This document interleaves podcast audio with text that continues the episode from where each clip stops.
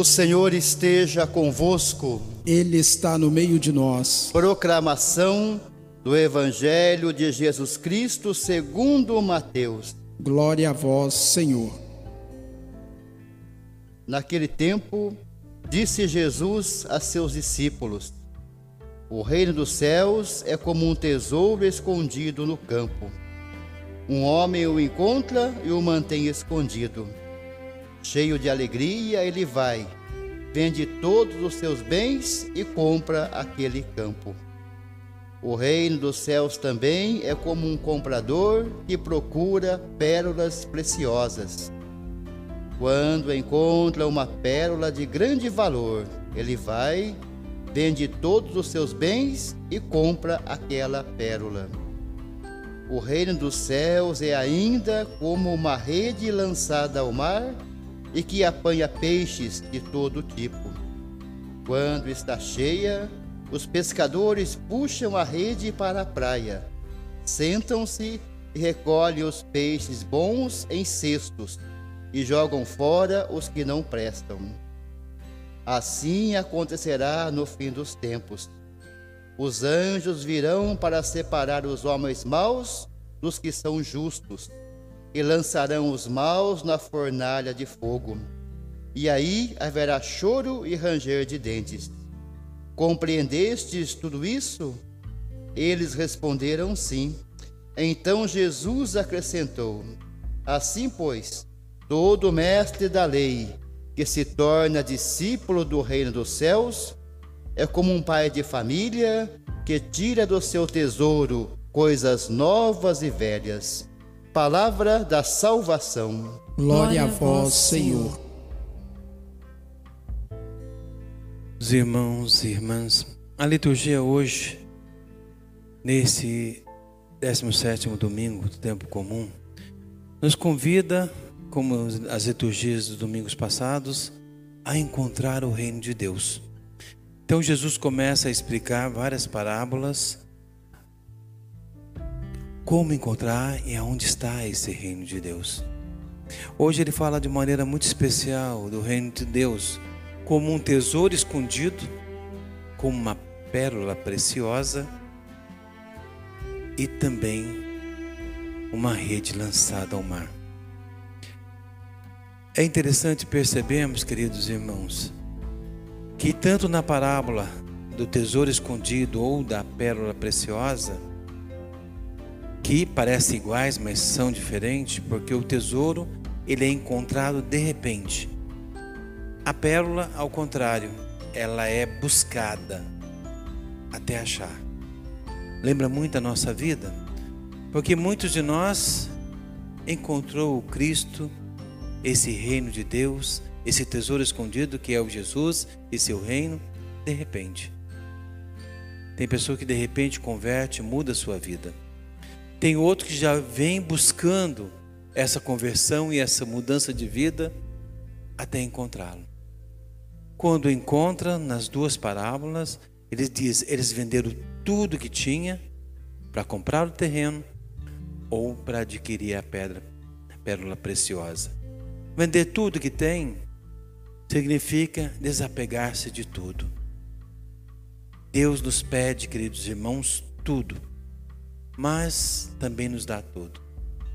Então, na liturgia, no Evangelho, na parábola do comprador de pérola, que tem que vender tudo que tem. Então, ali tem duas opções para ambos: ou vender tudo que tem e comprar o terreno, ou perder o tesouro. Da pedra preciosa, a mesma coisa. Ou ele vende tudo que tem, fica sem nada, para poder adquirir a pedra, a pérola preciosa que é tudo. Ou ele não consegue essa pérola. Na nossa vida, muitas vezes, nós não encontramos esse reino de Deus. Muitas vezes nós não encontramos esse Jesus que é o nosso tesouro. Porque diz o próprio Cristo: aonde está o teu tesouro, aí está o teu coração. E às vezes nosso coração não está em Deus. Então muitas vezes a gente não encontra de verdade esse tesouro. Quantas pessoas que vivem uma vida inteira dentro da igreja, mas não tem, não tem coragem de deixar tudo para adquirir o grande tesouro que é Jesus. Muita gente até encontra esse tesouro, sabe que está lá, escondido, sabe que existe uma pérola preciosa, mas não tem coragem de vender tudo que tem, não tem coragem de desapegar as coisas da vida e do mundo, e assim não buscam a Deus. Assim não encontra esse reino de Deus. Então Jesus nos chama a atenção, queridos irmãos, porque se a gente perceber no próprio Evangelho, quando eles encontram o tesouro, ele descobre ali tem um tesouro precioso, vou comprar esse terreno, ou quando ele acha a pedra, a pérola preciosa, a alegria que ele sente, uma profunda alegria. Essa alegria nós encontramos também. Eu tenho certeza que muitos de vocês podem testemunhar isso. Que quando você encontrou Jesus na sua vida e com ele você descobriu o reino de Jesus, começou a fazer parte e herdeiro desse reino de Cristo, discípulo do Cristo, você sente uma grande alegria. Que você é capaz de fazer tudo pelo Cristo. Quando a gente vai num retiro, né, acho que já muita gente aqui já participou de retiro. Quando a gente, no último dia do retiro, né, quando a gente sai no encerramento do retiro, qual a vontade que a gente tem? De sair pregando até nas praças, né? A gente sai com uma vontade de falar de Cristo, de falar de Deus, mas depois vamos ficando morno e vai se esfriando tudo. Então Jesus nos fala desta questão de deixar tudo. Porque Deus nos pede tudo, é exigente, mas Deus também nos dá tudo em nossa vida. Então a liturgia nos pede a esse momento, queridos irmãos, a deixar tudo, a aprender a desapegar das coisas do mundo, para acolher o Cristo e o seu reino. Como diz na, na própria leitura né, da, de uma das orações que a gente fez, no início da missa, abraçar né, os bens eternos. Abraçar os bens eternos, não os bens que passam. É que nós possamos buscar isso, entender isso, a grandeza e a alegria de buscar e encontrar esse reino. Esse reino de Deus, Jesus diz, está no meio de nós. Mas cadê esse reino? Depende de nós, como cristãos, mostrarmos esse reino ao mundo mostrar esse amor de Cristo ao mundo. Na última parábola, que fala da pesca, da rede lançada ao mar, a rede é a igreja, que é lançada ao mar e cata todo tipo de gente. Na igreja tem todo tipo de gente, mas é no juízo final que Deus vai separar aqueles que são santos ou aqueles que abandonaram a fé aqueles que deixaram a fé, aqueles que são infiéis à fé. Então a figura da pesca, da rede, que pega todo tipo de peixe e depois vai ser selecionado esses peixes, os que são bons e infelizmente aqueles que não têm mais serventia, porque realmente não se afastaram da graça de Deus. Então Jesus nos convida justamente a isso. Então o convite de hoje, queridos irmãos, é a alegria de encontrar a Deus. Se você sentiu essa alegria, eu tenho certeza que você é capaz de deixar tudo nessa vida por esse tesouro. Lembra que Jesus disse: Aonde está o seu coração, aí está o seu tesouro. E aonde está o nosso coração? Aonde está Jesus na nossa vida? Se a gente eu chegasse para vocês, queridos irmãos, e falasse assim: pega um papel agora, você vai escrever de 1 a 10 as coisas mais importantes da sua vida. Aí você escreve de 1 a 10 a coisa mais importante. E aí eu pediria para você dar uma olhada aonde está Deus. Porque às vezes a gente falar que Deus está em primeiro lugar, a gente mente. Que a gente coloca tanta coisa em primeiro lugar na nossa vida que infelizmente não é Deus. Aonde está Deus na nossa lista? Se tiver nos dez coisas, até que está bem, né? Pior que tem, a gente fizer uma lista sincera, às vezes Deus pode estar fora da nossa lista. Mesmo nós que somos cristãos, que participamos, que buscamos a Deus, às vezes colocamos coisas em primeiro lugar que não é Jesus. Infelizmente, não encontramos esse tesouro. E se encontramos, não deixamos tudo para adquiri-lo, nem a pedra preciosa. Por isso, queridos irmãos, devemos buscar uma vida santa. Hoje nós celebramos São Joaquim e Santa Ana, né? Vamos fazer a festa à noite, a festa de São Joaquim de Santa Ana. E São Joaquim e Santa Ana, contando um pouco da história, né? E está no Evangelho de Santiago, no que é um evangelho que não é mais histórico, né? E nesse evangelho de São Tiago vai contar um pouco da história de São Joaquim e de Santa Ana. E também alguns documentos e tradições da igreja que contam também essa história, né? Dentro da tradição da igreja. Que a gente não encontra no evangelho, mas dentro da tradição da igreja a gente encontra a história de São Joaquim e Santa Ana ambos descendentes de Davi, mas um casal que vivia em plena harmonia. Era também de bens e tinha tudo para ser muito feliz. Só faltava uma coisa: ter filhos. Para os judeus na época, não ter filho era uma desgraça era como se fosse amaldiçoado por Deus.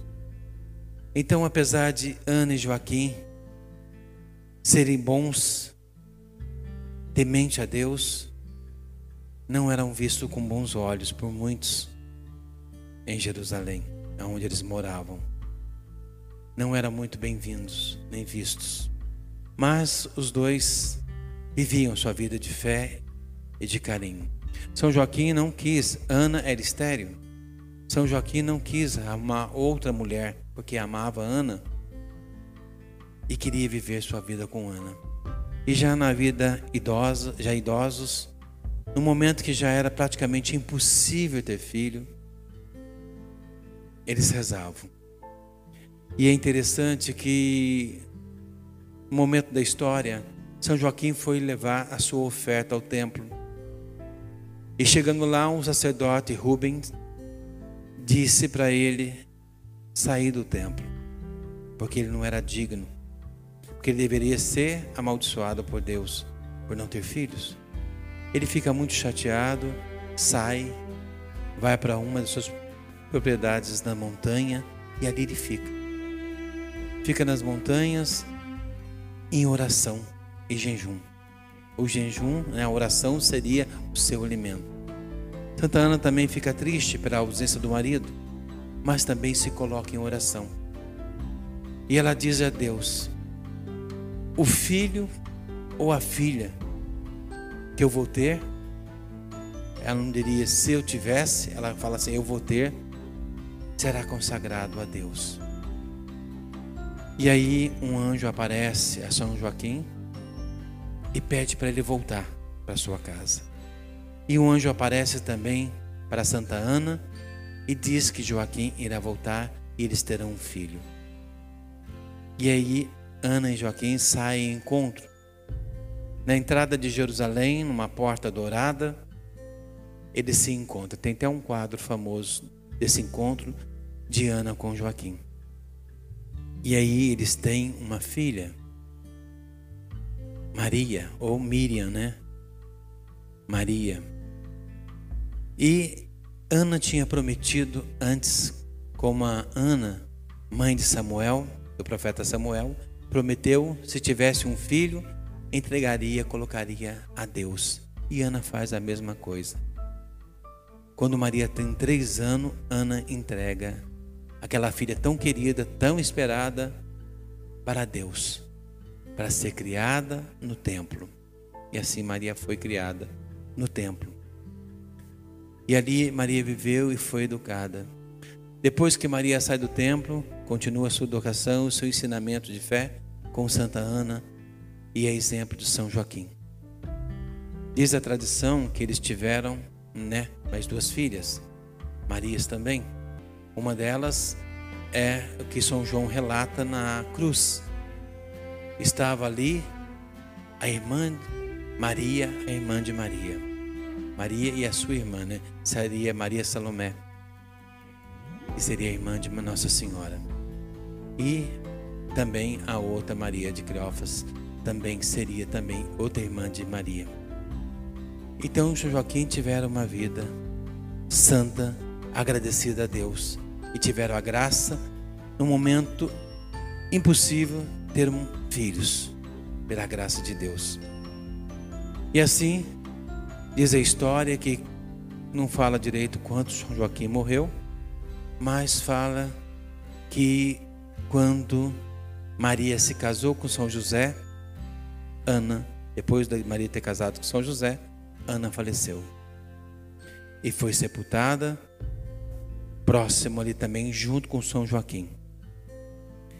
E conta a tradição, né, que das relíquias de Santa Ana, e é nisso que a gente quer chegar depois, a relíquia de Santa Ana, diz a tradição e alguns documentos da igreja que falam que mais ou menos 14 anos depois da assunção, a ascensão de nosso Senhor, depois que nosso Senhor sobe ao céu, 14 anos depois, há uma grande perseguição em Jerusalém dos judeus contra os cristãos. E diz a tradição que num barco foi colocado Lázaro, Santa Maria Madalena e mais alguns cristãos colocados no barco e colocado colocados em alto mar para morrer. A deriva. Mas, mas antes disso, de ser colocado, quando eles foram expulsos, iam ser colocados nesse barco, eles foram e pegaram o corpo de Santa Ana. Medo dos judeus profanar o túmulo. Eles pegaram o corpo de Santa Ana e foi com eles nesse barco a deriva, que eles tinham que ir embora. E lançado ao mar, à deriva, eles foram andando e, pela graça de Deus, chegaram até o sul da França, Abdiz. Lá tinha uma caverna, e nessa caverna eles colocaram o corpo de Santa Ana. Com o tempo, ali foi construída uma igreja de Santa Ana. E essa igreja estava com os restos mortais de Santa Ana. Mas depois teve a invasão E essa invasão destruiu todas as igrejas, tudo que era cristão. Dos bárbaros, destruíram tudo. E com essa destruição toda, as igrejas foram destruídas e o túmulo ficou enterrado durante 600 anos. Quando Carlos Magno chega e expulsa todos os invasores e expulsando todos os invasores, vão até a ruína da igreja para achar o túmulo de Santa Ana.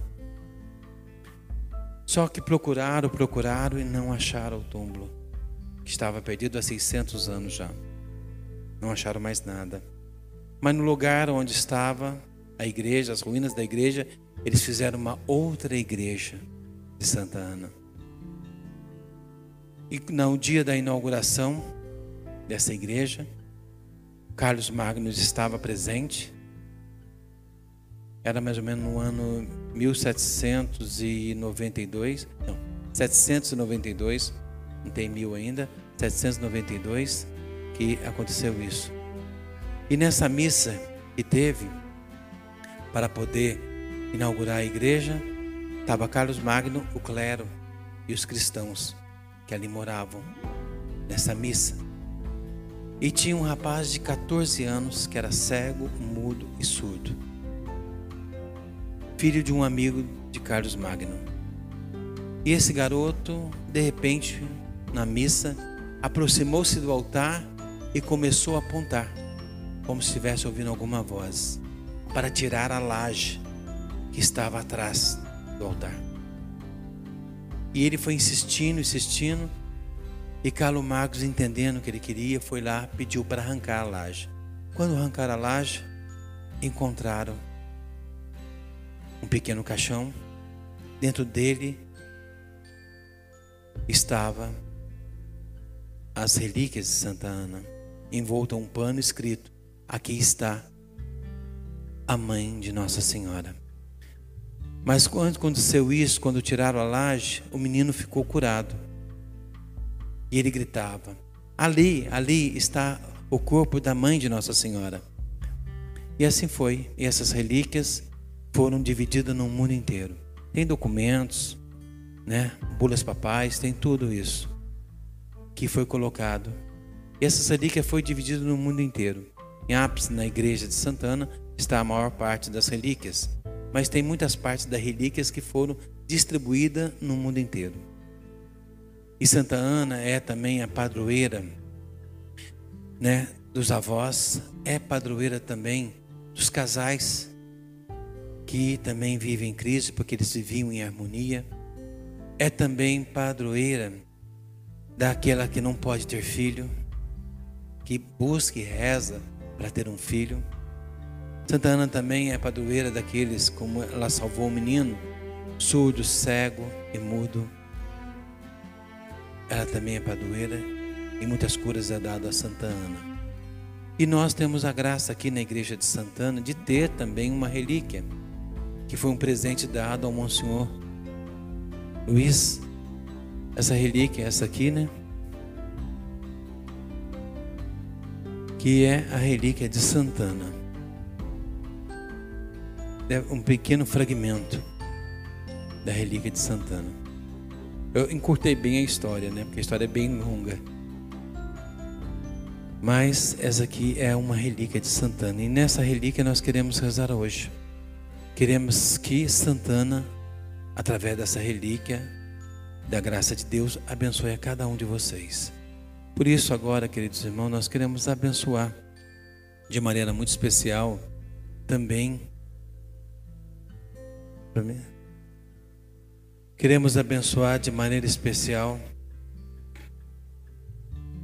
as pessoas que têm o nome de Santa Ana.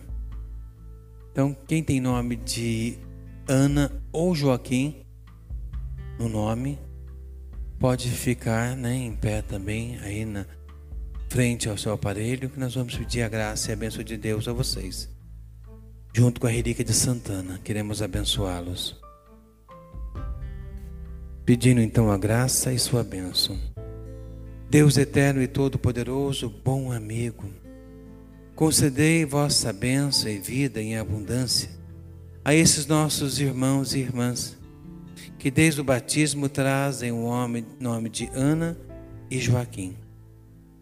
Esses nossos irmãos que trazem o nome de Joaquim, fazei que eles e elas vivam em plenitude na família da igreja o dom da graça do compromisso batismais e pela intercessão desses grandes protetores, Santa Ana e São Joaquim.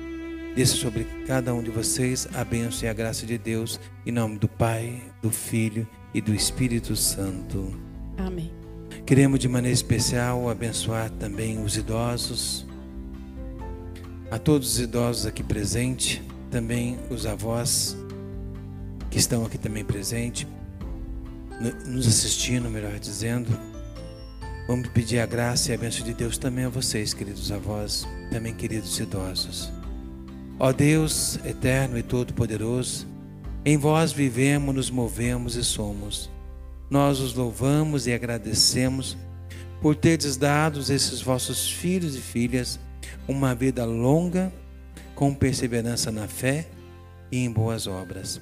Concedei que eles, confortado pelo carinho dos filhos, netos e amigos, se alegre na saúde e não se deixe abater na doença, a fim de que, revigorados com a vossa bênção, pela intercessão de Santa Ana e São Joaquim, a voz do vosso Filho unigênito consagre o tempo da idade madura ao vosso louvor. Por isso abençoamos também então a todos os idosos e também os avós e avós, que nem sempre são idosos todos, né? Então pedindo na graça de Deus que Deus possa abençoá-los em nome do Pai, do Filho e do Espírito Santo. Amém. Amém.